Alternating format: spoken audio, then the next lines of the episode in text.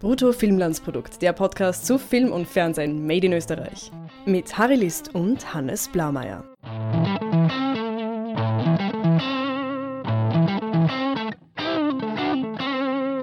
Hallo Harry. Hallo Hannes. Wir wollen heute über Schnelle Mittel sprechen. Schnelle Mittel, die langjährige österreichische Volkskrimiserie, die nach langer Pause nun endlich im März ihre Fortsetzung findet. Am 6.3. wird endlich der schon lang fertiggestellte, glaube ich, vierte Spielfilm von Schnell ermittelt rauskommen. Und zwar heißt der Einsamkeit. Und dann ab 13.3. geht dann schon oder nun endlich die fünfte Staffel von Schnell ermittelt an den Start. Und wir wollen heute ein wenig darüber sprechen, was bisher geschah einerseits, um, um euch und vielleicht auch ein wenig uns selbst daran zu erinnern, was, was ist derzeit der Status quo in Schnell ermittelt. Das ist ja vielleicht gar nicht so einfach, was Realität ist und was nicht. Und andererseits generell ein wenig über die Serie sprechen. Der, äh, es ist wirklich sehr lang her. Ich habe nachgeschaut, die Erstausstrahlung des letzten Films, also über, oder der letzten Schnell ermittelt Folge, wenn man so will, war am 3, 23. September 2014. Also über zwei Jahre. Ja, das ist schon, das ist schon ordentlich. Zweieinhalb Jahre werden es dann sein, wenn, wenn der nächste Film kommt. Äh, die nächst, ja, der nächste Film, die nächste Folge, je nachdem, wie man das sehen will. Ja, und das Rad der Zeit, das sieht man der Serie nicht nur in der Verwendung der Handys und der Handymodelle an, sondern natürlich auch in dem, in dem äh, Erwachsenwerden von Simon Morze und Fiona Hauser. Stimmt, ja. Die ja zu Beginn der Serie wirklich noch ins Gymnasium Unterstufe vielleicht gingen, gegangen sind. Und dann bei, zu Beginn der Spielfilme war, war glaube ich, der, der Jan 15 Jahre alt und mittlerweile sind die beiden da doch, können es nicht mehr Kinder spielen. also wird, glaube ich, durchaus ein kleiner Sprung zu sehen sein zwischen Einsamkeit und dann dem, der fünften Staffel. Ganz sicher. Und ich meine, die anderen Figuren haben sich jetzt, sind jetzt auch nicht jünger geworden, also die anderen Menschen, die mhm. die Figuren verkörpern. Insofern wäre es sehr absurd. Es gibt ein paar nette Beispiele, wenn Serien ein bisschen einen, eine Auszeit machen, dass sie dann eventuell sogar einen ganz großen Sprung machen. Und mein Lieblingsbeispiel ist Parks and Recreation, mhm. die ja in der letzten Staffel in die Zukunft gesprungen sind und äh, sogar Technik erfunden haben, die es noch nicht gibt, hm. die quasi in der Zukunft jeder haben wird. Und das war, war nochmal auf einer anderen Ebene lustig. Ja, ja und das ist natürlich auch äh, erzählerisch äh, ganz eine gute Idee, ganz ein guter Trick, weil, weil da so viele neue narrative Bahnen wieder aufgehen. Einerseits, weil eben die Jungdarsteller äh, erwachsener werden und damit neue Möglichkeiten haben, also wo, wo, sie vielleicht vorher noch Kinder waren, haben sie jetzt sind sie in der Pubertät und können daten und, und, so, und so weiter und so weiter und all die Probleme, die daraus entstehen, aber sonst auch vielleicht Beziehungen, die eben kurz vor dem Zeitsprung neu waren, sind dann nach dem Zeitsprung schon festgewachsener und da gibt es dann wieder jede Menge neue Sachen zu erzählen. Genau. Wollen wir ein bisschen grundlegend über die Serie reden? Also es ist eine Haha-ORF-Serie. wann, wann war die erste Folge ungefähr? Kannst du dich erinnern? 2008, glaube ich. Ja, also es ist wirklich fast zehn Jahre, kann man sagen, ja. alt. Und es gab zusammengefasst vier Staffeln, drei Filme. Jetzt kommt der vierte Film und dann die fünfte Staffel. Vielleicht wollen wir kurz mal darüber reden, ob das, wie, wie gut, wie sinnvoll das ist. Und wie das zu, zustande gekommen ist. Und also das ist ja nicht restlos geklärt, meines Wissens nach. Also ich meine, ich denke, dass die, die Macher und die Produzenten schon wissen, warum. Aber in der allgemeinen Bevölkerung, denke ich, ist das eher unbekannt, warum das geschehen ist. Ich, prinzipiell ist es nicht unbekannt, dass man eine Serie mit einem Film abschließt. Das macht auch irgendwie Sinn. Eine, eine ganze Staffel kostet relativ viel. Ein Film kostet im Verhältnis zur Staffel weniger. Allerdings ist natürlich der Film trotzdem teurer, wenn man es auf Minutenpreis runterbricht oder generell hat so ein, und es ist natürlich auch ein, ein, aufwendigerer Dreh, wenn man sagt, man, man braucht Material für 90 Minuten und man legt, glaube ich, auch, also ich, ich weiß jetzt nicht genau, was so die Richtwerte sind, aber bei einer Serie sind die Dreh, Drehminuten pro Drehtag, die man abwickeln muss, sehr hoch, bei einem Fernsehfilm ein bisschen weniger und bei einem Kinofilm noch weniger. Also das ist auch so ein bisschen die Qualitätshierarchie, also wo man das auch festlegen kann. Unter anderem dadurch ist ein Fernsehfilm auch ähm, oftmals teurer als zwei Folgen jetzt wären oder so. Genau. Aber schauen wir uns das mal aus Kostenrechnerperspektive an. Eh klar, es ist irgendwie wackelig, es ist irgendeine ungute Finanzsituation. Ich weiß jetzt nicht, in welcher Phase das gefallen ist. Der ORF mit seinem Wir wollen Gebührenrefundierung, die dann gestrichen wurde. Ähm, oder, oder jetzt gerade eben der ORF hat eine, eine sehr geringe Gebührenerhöhung, also aus Sicht des ORFs geringe Gebührenerhöhung bekommen. Und diese Gesamt-ORF-Finanzentscheidungen, die die große Politik beschäftigen, äh, schlagen sich natürlich bis auf die unterste Ebene zu den Redakteuren dieser Fernsehfilmabteilung, die letztendlich dann dafür verantwortlich sind. Und wenn die dann vor die Wahl gestellt werden, du kannst gar nichts machen, weil ich, also von ihren Vorgesetzten, ich kann das Geld auch woanders brauchen. Oder du kannst einen Film machen, obwohl der Redakteur will aber eine Staffel machen und sagt, hey nein, wir haben noch was zu erzählen, wir, wir brauchen ein gescheites Ende. Ich brauche 450 Minuten und nicht 90 Minuten dann nimmt man natürlich im Notfall doch lieber die 90 Minuten. Und wenn dann, warum es dann drei Filme wurden oder sogar vier Filme und dann nochmal eine Staffel kommt, also was sich jetzt verbessert hat, da ist natürlich, das ist sehr, sehr sonderlich. Für weltweit, für, alle, für alles, was ich so weiß über Serien. Und du weißt, ich weiß ein bisschen was. Vielleicht ist es auch an den Schauspielern gelegen, weil für Schauspieler ist es natürlich einerseits ein Segen, bei einer Serie im Hauptcast dabei zu sein, weil man einfach ein, ein gesichertes Einkommen hat für mehrere Monate lang und das mhm. dann eigentlich ja, vielleicht auch schon das ganze Jahreseinkommen deckt oder den Jahresbedarf deckt, was für Schauspielerinnen und Schauspieler ja nicht selbstverständlich ist. Andererseits limitiert das natürlich die Möglichkeiten, was man selber machen kann in Sachen mhm Kino oder Theater oder Kabarett. Zudem glaube ich, dass bei gerade bei der Ursula Strauß gewissermaßen eine zu starke Identifizierung der Bevölkerung mit Ursula Strauß als Angelika Schnell hm. stattgefunden hat. Ja. Also das ist so ein bisschen meine Theorie, weil die hat ja sehr viele Publikumspreise gewonnen und vielleicht, vielleicht wollte Ursula Strauß da ein wenig was, aus dieser Rolle ausbrechen. Und was wir definitiv wissen über Ursula Strauß ist, dass sie zum einen geheiratet hat und zum anderen sich den Fuß gebrochen hat und sehr lange nicht drehen konnte. Mhm, aber das, also, das das ja sind zwei, sage ich mal, Lebensereignisse, wo man, wo man eventuell versteht, dass jemand sich sogar Monate eine Auszeit gönnt. Und wenn man dann zweimal diese, Mon diese Auszeit viel, vielleicht zufällig gerade dorthin gefallen wäre, da muss man schnell mal einen Dreh verschieben, dann sagt man, nein, wir machen das nächstes Jahr, dann geht es sich wieder nicht aus und schon sind zwei Jahre vorbei. Hm. Also äh, wundert mich jetzt äh, nicht wirklich, dass das. Und ich meine, äh, sie kann man nicht streichen. Und, äh, Nein, das geht wirklich nicht. sie ist ja nicht wie irgendeine Soap, wo man plötzlich aus Anna und die Liebe Mia und die Liebe ja. machen kann. Wobei man hätte einen zweiten Schnell, man hätte sogar drei zusätzliche Schnells, die man ermitteln hätte lassen ja. können. Jetzt plötzlich eine Pathologieserie. Aber nein, du sprichst es schon an. Angelika Schnell ist das Herz der Serie. Und denke ich schon ein ganz großer Grund, warum die Serie so populär und erfolgreich ist. Also das kann man, glaube ich, auch ganz objektiv sagen, dass, dass sie sehr populär ist, weil die Quoten zum Beispiel von äh, der vierten Staffel, da haben in jeder Folge um die 800.000 oder sogar mehr Zuseherinnen und Zuseher zugeschaut. Das entspricht 10% der gesamten Bevölkerung und das ist schon jede Menge, sage ich mal. Das stimmt. Wir wissen beide, dass natürlich das nicht so ganz so nicht gerechnet wird. Die also der tatsächliche Marktanteil ist natürlich höher und so. Also das ist schon sehr beeindruckend, dass diese 800.000. Äh, nur als, als kleiner Vergleich, ähm, weil jetzt gerade Ski-WM ist und viele, jedes Jahr quasi der Kitzbühel kann man als den österreichischen Super Bowl bezeichnen, wo irgendwie die meisten Leute zuschauen. Ja. Und, und Kitzbühel ist oft in den Top 5 jedes Jahr und da schauen also doch deutlich über eine Million zu. Und da muss man dann halt schon vergleichen. Ne? Das ist eben kein, das ist eine ist ein Event und es ist live und das andere ist eine Serie, die halt 45 Minuten jede Woche stattfindet. Insofern noch beeindruckender eigentlich sind dann 800.000. Ich weiß jetzt nicht genau, ob das der Höchstwert immer war, aber selbst, selbst 500.000 ist sehr beeindruckend und alles darüber natürlich umso mehr.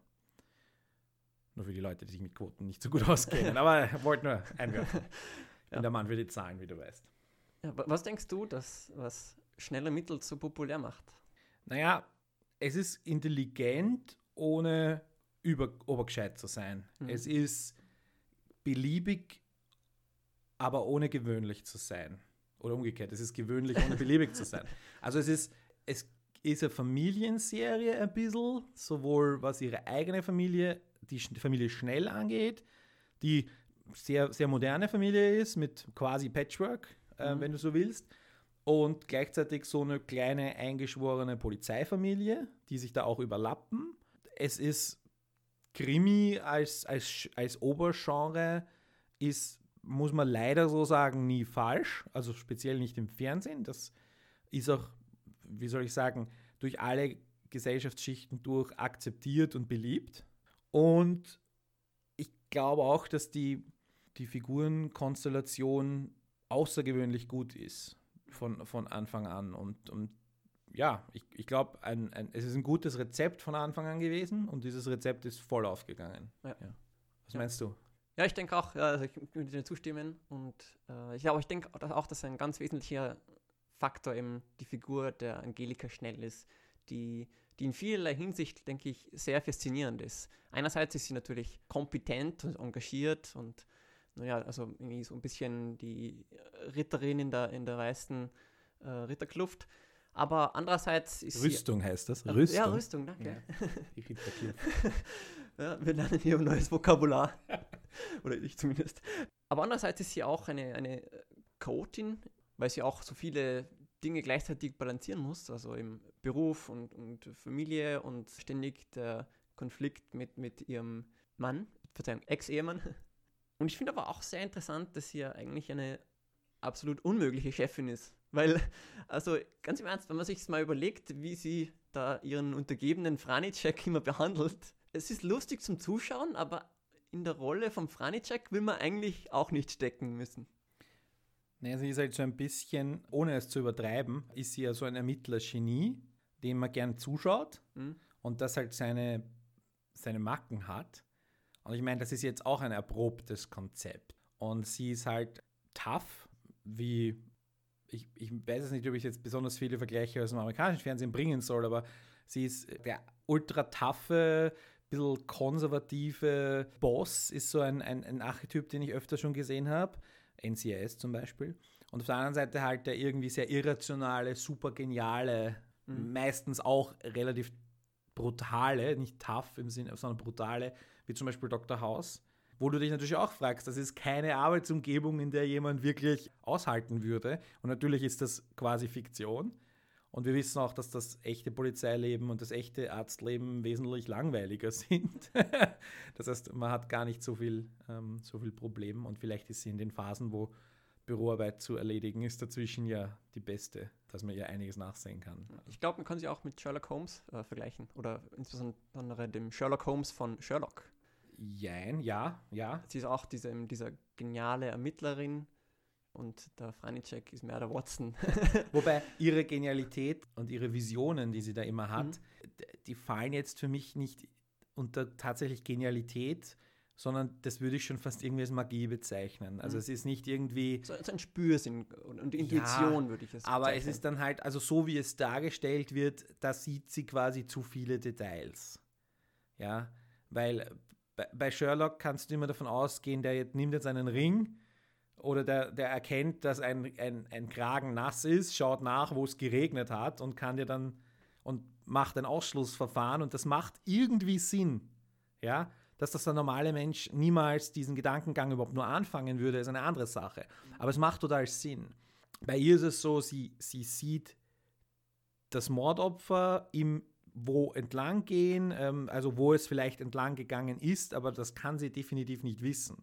Das fällt halt für mich eher so unter Vision oder ein bisschen mehr in die Magie-Richtung als in die geniale Richtung. Aber das ist so ein bisschen, aber das macht es ja auch aus. Es ist so ein bisschen, es ist auch immer mit so einer Musik unterlegt, ja, die, das, genau. die das ja auch unterstützt, so ein, so ein Zauberfunkel-Musik ungefähr, nur ein bisschen ernster. Verstehst du, was ich meine? Ich, ich kann es nicht beschreiben, aber du weißt, was ich meine. Natürlich, natürlich. Ich würde den Sound jetzt gerne einspielen, aber dürfen wir wahrscheinlich nicht. Und äh, egal, schaut sich eine Folge an, dann sieht sie das auf jeden Fall. Ich, ich finde, es ist mehr, mehr ein Spürsinn, weil diese Visionen, die stimmen ja nicht immer zu 100% überein. Gelegentlich, also wenn sie mal äh, undercover als Nonne arbeitet, dann sieht sie, wie da die Nonnen wie, wie bei Sisters Act äh, so, ja, okay, extrem emotional ihren Chor singen, während in der Realität sie eigentlich natürlich ganz brav sing- singen. Würde ich aber sagen, dass äh, diese Nonnenfolge ist eine relativ späte Folge. Ich kann mich auch daran erinnern. Staffel 3, glaube ich. dass das, dass, das, dass das gekippt ist. Also am Anfang war das einfach wesentlich dezenter. Und da, also speziell die erste Folge ist eigentlich ein sehr gutes Beispiel dafür, wo dieses, sie kommt in diese Kirche hinein und da ist dieser, dies- dieser Singkreis und das Mordopfer, also sie visioniert dieses Mordopfer in diesem Singkreis, wie es herumgeht und die Leute anschaut und so weiter. Das ist jetzt auch nicht passiert, weil dieses Mordopfer wäre im Singkreis dabei gesessen und hätte gesungen. Mhm. Also das stimmt schon, aber es ist trotzdem, es zeigt das Opfer in seiner natürlichen Umgebung. Das schaut sie ja auch immer direkt an. Also es, es, es nimmt quasi Kontakt Ja, das finde ich, mit- das finde mit ich sehr ihr- schön. mit ihr auf. Das bittet quasi irgendwie die Angelika den Fall zu lösen, bilde ich mir immer ein. Ja. Und es, es erklärt auch die, mh, wie soll ich sagen, sehr menschlichen Drang der Angelika, dass sie eine, also sie will ja den Fall lösen, sie, sie, sie, kann nicht, sie kann nicht zur Ruhe kommen. Also sie ist ja selber ein rastloser Geist in dem Sinne, weil sie quasi, und ich meine, man könnte jetzt da drüber philosophieren, sie ist in Verbindung mit dem Totenreich und sie schuldet denen was oder was auch immer. Ähm, so ist es ja nicht, aber Und die An- Angelika behält das aber für sich, dass sie diese Gabe hat, weil die Angelika generell ein sehr sturer Mensch ist, die gelegentlich auch Alleingänge macht. Wobei, ist es eine, also, wir, also was uns als Zuschauer präsentiert wird, muss ja jetzt nicht für sie irgendwie zutreffen. Sie sagt dann etwas und der, und der, und der Feincheck sagt dann immer, woher weißt du das schon wieder? Sagt, das sagt er regelmäßig. ja. Also er anerkennt einfach, dass sie eine geniale Ermittlerin ist.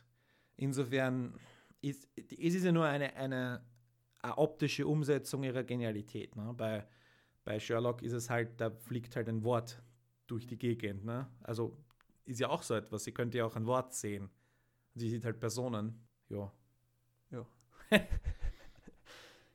Möchtest du als der Storytelling-Experte vielleicht äh, kurz einmal eingrenzen, mit was für einem Übergenre wir hier zu tun haben und dann vielleicht gleich dazu übergehen, was in einer einzelnen Episode passiert und was an großen roten Fäden passiert. Und jetzt machen wir so eine kleine Spoilerwarnung, weil ja, es gab einfach ein paar große rote Fäden mit toller, tollem Ende, sag ich mal, Genau. Äh, Spoilerwarnung für die alten Folgen, muss man dazu sagen. Äh, für die alten Folgen. vom, vom Film und den äh, neuen Folgen haben wir noch nichts gesehen, aber wir von Fotofilm und Produkt werden auf jeden Fall diese begleiten und zwar nicht nur mit Podcasts, sondern auch mit Episodenkritiken zu jeden Folgen.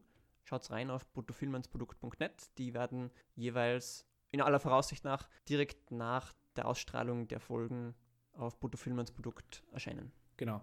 Und wer die Serie noch gar nicht gesehen hat oder in die Serie mal reinschauen möchte, gibt es zwei ähm, relativ günstige Möglichkeiten. Das eine wäre Netflix. Auf Netflix sind die ersten vier Staffeln, allerdings nicht die drei Filme verfügbar. Mhm. Und auf Flimit sind alle Staffeln und alle drei Filme verfügbar. Genau. Und nicht zuletzt kann man natürlich auch äh, schneller Mittel sich auch zu Hause kaufen bei Hansel. Als DVD Ja. gibt es das tatsächlich auch. Aber gut, um zu deiner Frage zurückzukommen. Ja, bitte erklär mir. Bei Schnell ermittelt handelt es sich um ein klassisches Procedural. Das bedeutet, es ist eine Polizeiserie, in der es in jeder Woche einen neuen Fall zu lösen gibt, der auch am Ende jeder Folge gelöst wird. Aber es gibt auch einen episodenübergreifenden, das heißt horizontalen Erzählstrang, der schon in der ersten Staffel beginnt und das ist die Geschichte um den Peter Pfeiler. Peter Pfeiler ist ein Serienmörder, der sich in Angelikas Leben einschleicht, der sich zuerst als Nachbar ausgibt, mit dem sie eine Beziehung anfängt und der sie dann quasi verrät und dann ja, entsteht dieses klassische Katz-und-Maus-Spiel zwischen Ermittlerin und äh, Verbrecher, das die Serie dann aber schon in der zweiten Staffel wieder auflöst. Und diesbezüglich möchte ich ein Konzept ansprechen, das ich mir neulich überlegt habe. Und zwar nenne ich es Narrative Design Space. Oh, hast du deine eigene Drehbuchtheorie entwickelt? Oder was? Ja, ja, ja. Okay, bitte. Hör zu, hör zu. Harry, das ist Okay, exklusiv, okay. exklusiv. Weltneuheit. Und zwar zu Beginn einer Serie muss man ja die Parameter wie, wie ähm, Charaktere und deren Beziehungen und deren Jobs und so weiter und so weiter feststecken. Und das sehe ich als, als eine Designarbeit. Ja? Wie, wie kann man diese Beziehungen so stecken, dass sie möglichst viel Konfliktpotenzial und so weiter haben und dass die Figuren sich entwickeln können. Und ja, da gibt es äh, ganz viele Überlegungen, die da einfließen. Sobald die Pilotfolge diese Parameter festgesteckt hat, dann besitzt die Serie eine, oder je, eine jede Serie eine limitierte Anzahl oder, oder Größe von ähm, Narrative Design Space, also sprich Platz, in die sich die Serie erzählerisch hin entwickeln kann.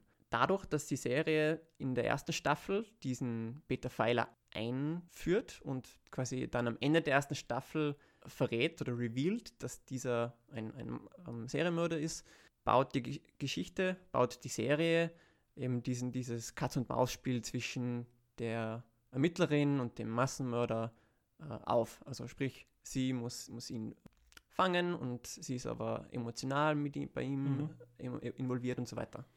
Ich denke, dass schnell ermittelt da aber schon, oder das, schnell, das schnell ermittelt da ein wenig der Narrative Design Space ausgegangen ist.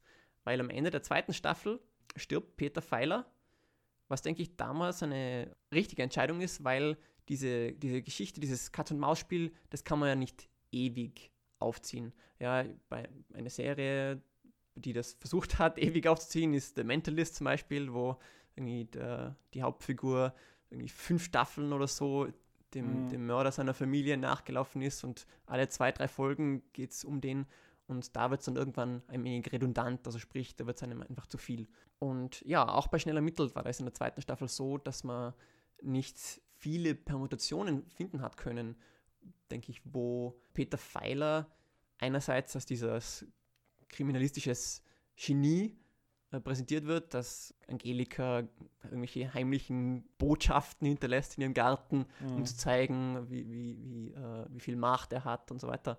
Und man kann auch nicht ewig viele Folgungsjagden mit ihm machen, wo er dann immer knapp davonkommt. Und Schneller Mittel hat sich dann dafür entschieden, eben schon in der zweiten Staffel diesen Strang eigentlich einzustellen. Ich persönlich äh, fand das auch genau, also es hat gereicht, ja. Mhm. Also ganz verstehe ich voll, ja. Ja, diese Geschichte war wirklich äh, sehr spannend, denke ich, sowohl die erste Staffel über und auch die zweite.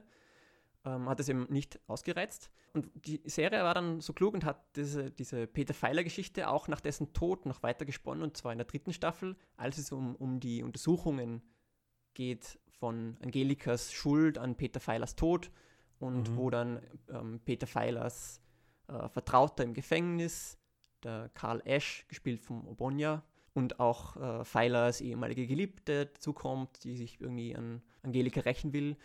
Und so hat die Staffel da, denke ich, sehr organisch noch von ihrem ursprünglichen Design, von ihrem ursprünglichen Konzept, nämlich dass ihm dieser Peter Pfeiler da sein Gegenspieler ist, hat da sehr gut noch dazu gebaut. Aber das war dann auch am Ende der dritten Staffel auserzählt und dann stand die Serie ein wenig vor dem Problem, dass eben all diese horizontalen Stränge eigentlich schon aufgelöst wurden, also gelöst wurden. Ohne dass jetzt irgendwas wirklich Gutes, Neues. Genau, ohne dass etwas, wurde, ja. ohne dass etwas irgendwie schon in den Startlöchern gestanden wäre. Und deshalb hat die vierte Staffel dann eine komplett neue Geschichte eigentlich erzählen müssen in Sachen die, ja, horizontalen Ja, aber Strang. eigentlich war die vierte Staffel relativ, wie soll ich sagen, episodenspezifisch und erst am Schluss gab es dann eine, groß, eine große Auflösung, dass da doch ein roter Faden drüber lag, den man aber vorher kaum äh, erahnen konnte Nun und ja, der auch nur ein bisschen dieses, durchgeglimst ist. Man, man, hat schon immer dieses Mädchen gesehen und, und die Serie hat schon sehr bewusst äh, die Frage aufgeworfen, was, was ist das für ein Mädchen, was spielt das für eine Rolle, was haben ihre, ihre Botschaften zu sagen und so weiter. Und ich denke, dass diese Geschichte eigentlich schon ziemlich gut äh, erzählt wurde und, und viele Details eben in den einzelnen Episoden versteckt hat. Aber, aber es ist etwas komplett Neues. Und gewesen. es hat auch insofern dazu gepasst, weil ja diese quasi Verbindung mit dem Totenreich, wenn man so will, die, die man vorher gesehen hat, in jeder, jedem einzelnen Fall, wurde jetzt quasi abgelöst durch, oder nicht abgelöst, aber ergänzt durch so ein konstantes, eine konstante Person, die immer wieder aufgetaucht ist. Und du kannst natürlich die Frage stellen, ist die Angelika jetzt verrückt geworden tatsächlich? Also ist sie jetzt besser geworden oder was ist mit, und es war, hat dich natürlich schon auch dranbleiben lassen, finde ich. Genau, was ist ja. mit, dieser, mit dieser Intuitionsgabe von ihr geschehen, die es ja wie angesprochen, immer gehabt hatte und in der vierten Staffel dann plötzlich verschwunden war. Und stattdessen, statt den Mordopfern, sah sie immer dieses Mädchen. Genau. Dann kamen, kamen die Filme, ne? Also die ja dann mir persönlich, es waren halt lange Folgen, ja. Und teilweise waren sie auch zu lang. Also, mhm.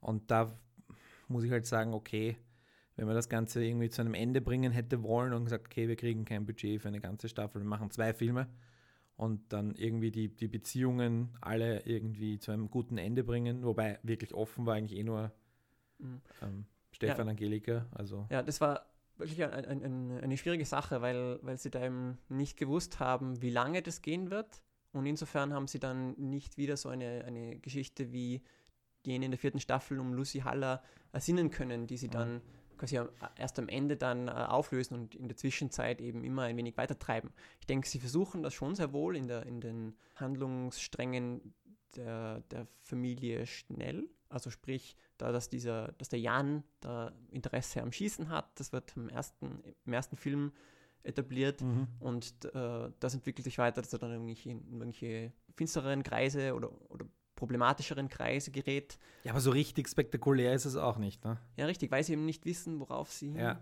zielen wollen oder können, können. Das ist Genau. Es geht, ja, es geht nicht ums Wollen. Umso spannender, was dann in der fünften Staffel jetzt sein wird. Und ich fände es richtig cool, wenn sie einfach zehn Jahre in die Zukunft gesprungen wären. Hätte was. Hätte definitiv mhm. was. Aber. Ja, wir wissen eben noch gar nichts, was dort passieren wird in der fünften Staffel. Und auch, auch die, die Erzählstruktur der Serie kann das irgendwie eben nicht verraten, weil ja eben die große Peter Feiler-Geschichte in den ersten drei Staffeln abgeschlossen wurde, die vierte Staffel eben auch was komplett Neues war und, und die Filme eben auch nichts Neues haben anfangen können. Und ja, insofern stelle ich mir vor, dass es wieder so ähnlich laufen wird wie in der vierten Staffel, dass eben ein sehr ein, ein staffelübergreifender Kriminalfall mhm. äh, ganz zu Beginn eben eingeführt wird. Aber das ist eben nur Spekulation. Es, es, es wäre die, äh, die Variante, die sich am, am anbietet, einfach eine, einen großen Antagonisten aufzubauen, hoffentlich dann über die zehn Folgen ähm, wiederum schon Grund, den Grund zu legen für weitere Staffeln, falls man es denn benötigt und da Figuren äh, einzuführen. Ja. Genau.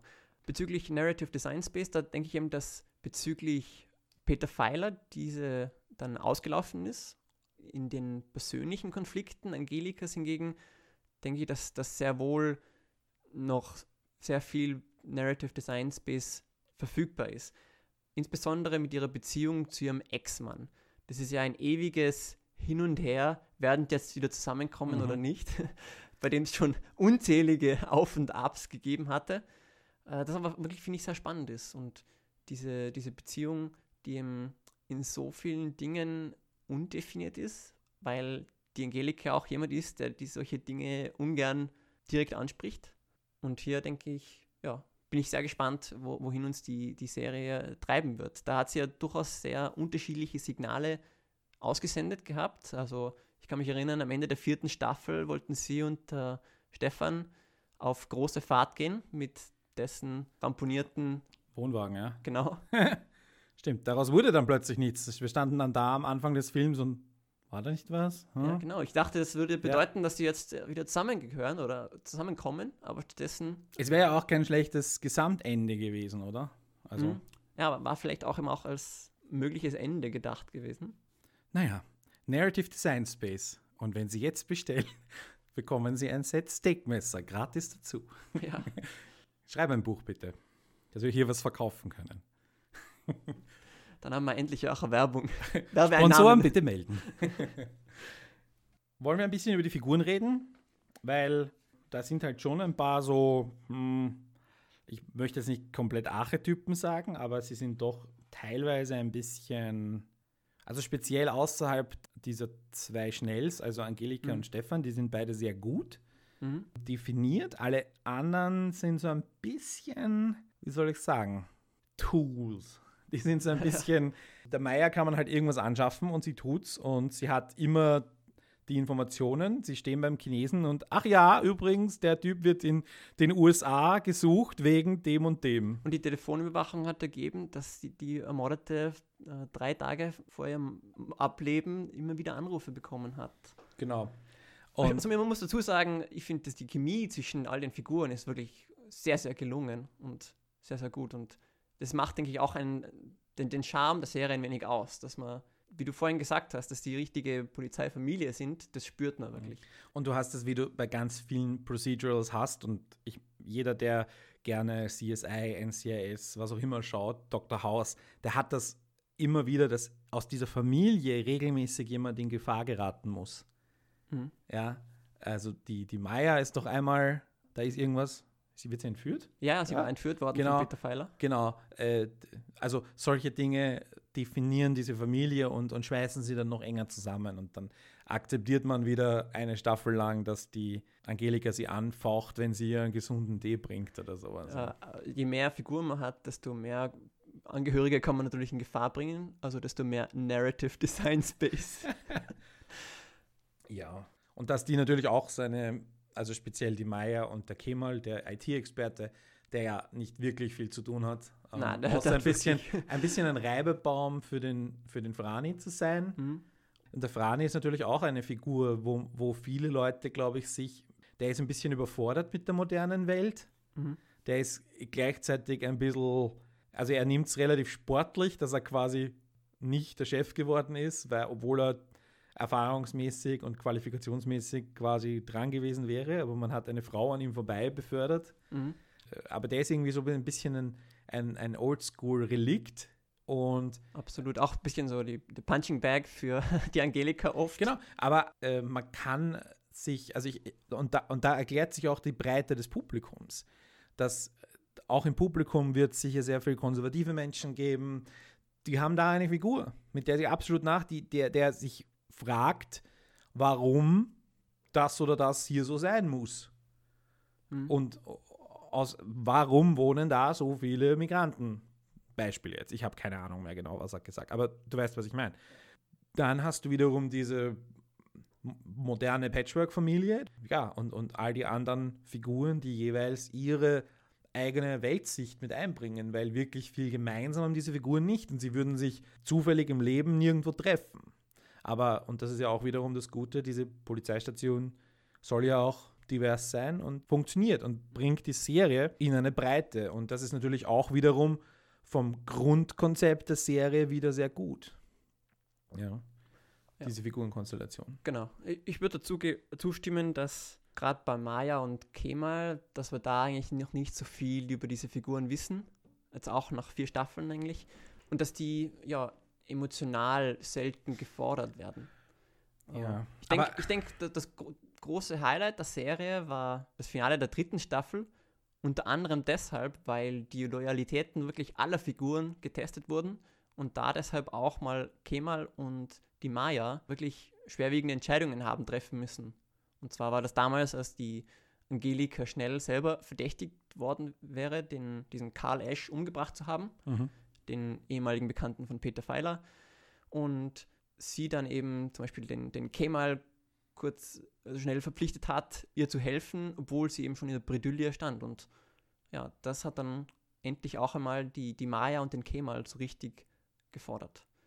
Generell in den, in den Staffelfinalen ist das meistens der Fall, dass eben die, auch, auch die, die Nebenfiguren der Hauptfiguren, also ähm, Maya und Kemal, mhm. ja, gefordert werden. Sie aber jetzt als komplexe und komplette Charaktere zu definieren, stelle ich mir schon einigermaßen schwierig vor. Weil Mayas Funktion ist ja die hübsche Assistentin, die durchaus kompetent ist, aber sie ist trotzdem nicht wirklich viel mehr als eine Sekretärin. Mhm. Also ist auch ein bisschen ein Running Gag, dass sie die, genau. die Maya dann nach, nach wie vor so ein wenig, ein wenig wie die Sekretärin behandeln, selbst nachdem sie ja zur Bezirksinspektorin äh, befördert worden ist. Genau. Äh, Glaube ich am Ende des ersten Films oder am Ende der vierten Staffel. Und beim, beim Kemal ist das, das einzige... Ist der junge, hübsche, türkische äh, IT-Experte. Genau, aber du könntest auch so eine Story machen wie bei Cop Stories, dass der einen Bruder hat, der in, im Milieu, sage ich jetzt mal. Und dort wird dann auch wiederum seine Loyalität, Loyalität gefordert. Aber Kemal hat nichts, wie soll ich sagen, nichts klischeehaft Türkisches quasi an sich, dieses Familiending oder so, was wir ganz oft sehen und wo er vor die Wahl gestellt werden könnte, Familie oder Freunde Genau. zum Er, Beispiel. er hat nichts Klischeehaftes an sich, aber sonst auch nicht viel. Das ist ja das Problem. Deswegen Ja. sage ich, es ist relativ schwierig. Er hat einen, einen, einen Namen und ein Aussehen, das ihn halt, das halt ein paar gute Gags mit, mit Franticek ermöglicht hat. Aber darüber hinaus war es das, weil ich meine, ja, ist ja, mir ist ja, also weiß ja jeder, dass es völlig wurscht ist, wer, wo, wo du herkommst, wenn du mit Computern umgehen kannst. Das kann ja, also, also all diese Dinge sind völlig irrelevant. Wohingegen beim Cop Stories war das eben anders. Da hat der, der Bruder einen Kebab-Stand. also weißt du, erinnerst Ja. dich, ja? Also das ist wirklich äh, ein bisschen anders aufgezogen. Und hier stelle ich mir es als, als Autor eben auch schwierig vor, da Tiefe reinzubringen, Mhm. weil und alles, was du jetzt hineinbringst, würde irgendwie aufgesetzt wirken, weil wenn der plötzlich, da kommt, weiß nicht, ein Kind mit jemand anderem hat oder, keine Ahnung, irgendwelche geheimen, dunklen Dinge tut im Darknet. genau, deshalb, also das wäre alles ein bisschen... deshalb muss man das, glaube ich, schon zu Beginn im abstecken. wir können, glaube ich, unterm Strich eine absolute Sehempfehlung aussprechen. Über die vierte Staffel sollte man noch sprechen. Denn- wir das? Ja, Okay. denke ich schon, weil wenn ihr jetzt halt schneller Mittel zum ersten Mal schaut, dann müsst ihr die vierte Staffel, glaube ich, nicht unbedingt schauen. Sage ich mal so. Aber die Leute haben ja jetzt hoffentlich oder wahrscheinlich nicht mehr zugehört, die Leute, die es noch gar nicht gesehen Ja, haben. stimmt, stimmt, stimmt. Weil also die vierte Staffel, natürlich ist, sind die, die einzelnen Fälle schon interessant und ich denke auch besser als die vorherigen noch, also auch abwechslungsreicher, ist mir aufgefallen äh, beim neuerlichen Anschauen. Aber der große Twist am Ende der Serie, am Ende der Staffel, der vierten Staffel, dass nämlich die gesamte vierte Staffel erträumt war, das hat mich schon damals geärgert bei der Erstausstrahlung und ärgert mich nach wie vor, muss ich sagen. Also das ist etwas. Weil, Ja, weil, weil zum Beispiel die gesamte Entwicklung der Beziehung zwischen Angelika und Stefan in dieser Beziehung, dass Angelika da Tabletten nimmt, dass die Maya schwanger geworden ist und dass der Kemal sich dann äh, darüber freut und so weiter. Und das sind all, alle diese tollen Entwicklungen wurden eben mit diesem Twist am Ende wieder zunichte gemacht. weil sie aufgehoben wurden. Genau, ja genau. Und weil, weil sie dann eben irrelevant waren. Ja, ich bin mir jetzt nicht ganz sicher, weil es bei mir schon ein bisschen länger her ist. Maya war dann nicht mehr schwanger. Genau, sie war dann nicht Ach mehr schwanger. so, weil ich habe mir halt gedacht, es, es würde jetzt schon irgendwie Sinn machen, du liegst da im Koma und deine ganzen Freunde kommen immer vorbei und deine Kollegen erzählen dir, was in der Arbeit los ist, erzählen dir von ihrem Privatleben, du bekommst, dass sich Kemal freut, bekommst du an positive Schwingung mit. So habe ich das interpretiert. Ich kam, konnte mich jetzt tatsächlich nicht mehr daran erinnern, was dann am Schluss. Okay, dass alles aufgehoben wurde, war, ist natürlich total schade, ja, weil Kemal Meyer Eltern, das wäre jetzt ein neuer Aspekt, neue Tiefe für diese Figuren, die, die ihnen eine Dimension dazu gibt, Mhm. die sie vorher nicht hatten, die aber völlig logisch entstanden ist. Weil, eh klar, dass ein, ein, ein Paar ein Kind kriegt, ist jetzt, das ist jetzt kein großer Deus Ex Machina, ne? Genau. Äh, ich kann mich erinnern, am Ende der vierten Staffel, da wurde es ja so ein wenig angedeutet, dass Maya vielleicht schwanger sein Mhm. könnte, weil, weil sie quasi am Ende dieser Staffel, wo, wo schon der Traum eben geendet hatte, so dann angemerkt hat, oh, mir ist schlecht. Aber in den Filmen war da eben davon dann nichts mehr die Rede. Und die spielen ja auch Monate nach dem Ende der vierten Staffel. Insofern ist eben Maya nicht schwanger. Eine, eine sehr spannende oder vielleicht sehr, sehr komödiantische Variante wäre gewesen, die Rekonvaleszenz von Angelika zu zeigen, wenn sie sich quasi noch wirklich nicht bewegen kann und alles wehtut und Wobei, das, das hat ja wieder. Also das, da- das hätte man irgendwie auch auswalzen können auf ein paar Folgen und hätte man, hätte man sehr viel Komik reinbringen können und sie löst Fälle vom Schreibtisch aus Mhm. oder so. Das hat man zumindest emotional gemacht zu Beginn der vierten Staffel, weil ähm, sie da zurück zu ihrem Arbeitsplatz gekommen war, also zurück zum nächsten Tatort, ähm, da hat sie ja dann ihre Untergebenen, Franicek und Maya, durchaus kurz, kurz überraschend freundlich behandelt und sogar um Sachen gebeten, also wirklich Bitte gesagt, was sie zuvor eigentlich, glaube ich, äh, kaum gemacht hatte. Und dann eben erst während der vierten Staffel ist sie wieder zurück in ihre alten Bahnen gefallen. Ich möchte gleich äh, vorausschicken, wehe, es frisst mir mein, ein Chef meine Garnele weg. Jedes Mal. Stoße ich ihn sofort in, die, in den Donaukanal. Garantiert. Das sage ich gleich. Ja, oder ein, ein, Chef fährt wie die Angelika schnell Auto, weil die Angelika fährt ja immer furchtbar Auto und gibt dann immer allen anderen die Schuld. Ja gut, das können sich, glaube ich, auch sehr viele Österreicher damit identifizieren oder ohne es zu wissen. ein, ein paar nette Running Gags, ja. Und auch zum Beispiel dieses beim Stefan mit seiner Western-Musik. Ja. Das fand ich überhaupt gelungen. Also am Anfang denkst du dir, hey, ja, okay, der hört halt Musik bei der Arbeit, das, weil ich meine, der hat den ganzen Tag nur mit Toten zu tun, macht irgendwie Sinn. Und dann nach dem zweiten oder dritten Mal denkst du dir, okay, das ist immer, eh, das, ich erkenne ein Genre. Und dann irgendwann später, er geht auch Line-Dancen und solche Sachen. Es ist, also er ist ein, hätte man fast noch, wobei, nein, ich finde gar nicht, dass man noch mehr hätte verzeigen können von seiner Western-Affinität, aber. Aber er ist, ist subtil eingearbeitet und wirklich toll, wirklich toll, ja. Und es ist ja auch einer der, der, der, Freuden, nicht, dass man eine, eine Serie weiterverfolgt, auch wenn sie sich großteils darauf fokussiert, die Fälle der Woche zu lösen, also in sich geschlossene Sachen, dass man eben doch langsam mehr und mehr über diese Figuren lernt und, mhm. und sie dann auch wiedererkennt. Ich glaube, wir können festhalten, wir beide können die Serie absolut empfehlen. Macht äh, Spaß zum Schauen. Auf jeden Fall vielleicht nochmal auffrischen mit den vielleicht der Filmen oder so. Nur einfach so mal ein bisschen, ein bisschen Gefühl für die, für die Figuren zu bekommen, bevor am 6.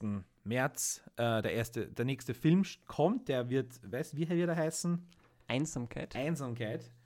Und danach und das ist ein Montag übrigens, danach äh, auch immer Montag, 20.15 Uhr, die neuen Folgen. Und jetzt lass uns noch kurz über den Sendeplatz reden, weil der Montagabend war bisher immer so ein bisschen der weibliche Abend, kann man so sagen. Grey's Anatomy? Grey's Anatomy, Private Practice, Desperate Housewives früher.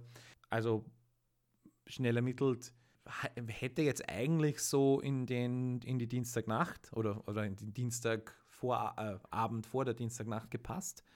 Interessante Sendeplatzwahl, finde ich persönlich. Allerdings ist es natürlich eine sehr breite Serie und aber vielleicht hat irgendeine Forschung ergeben oder eine, ein, eine, ein Research ergeben, dass äh, diese Serie überwiegend von Frauen gesehen wird. Und dann macht es natürlich absolut Sinn, das dorthin zu setzen. Und äh, dann könnte man ja am Dienstag Cop Stories zeigen. Ich, ich sage nichts, aber, aber da fehlt auch noch was, Leute.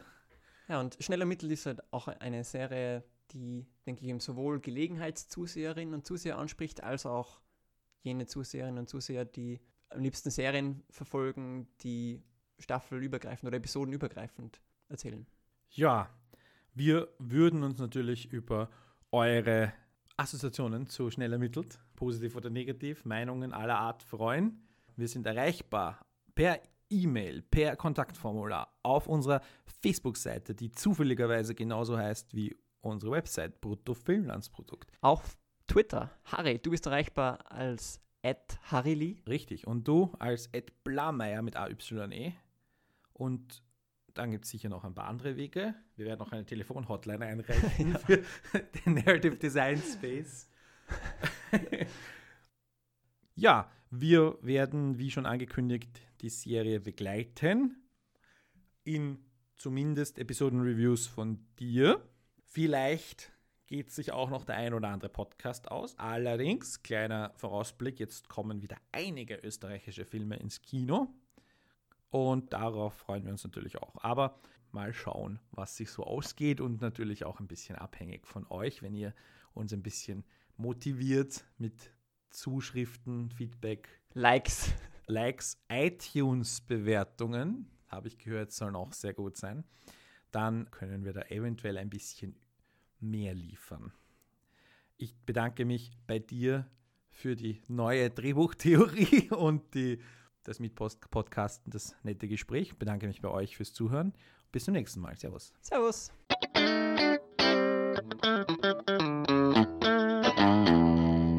eurofilmlandsprodukt.net.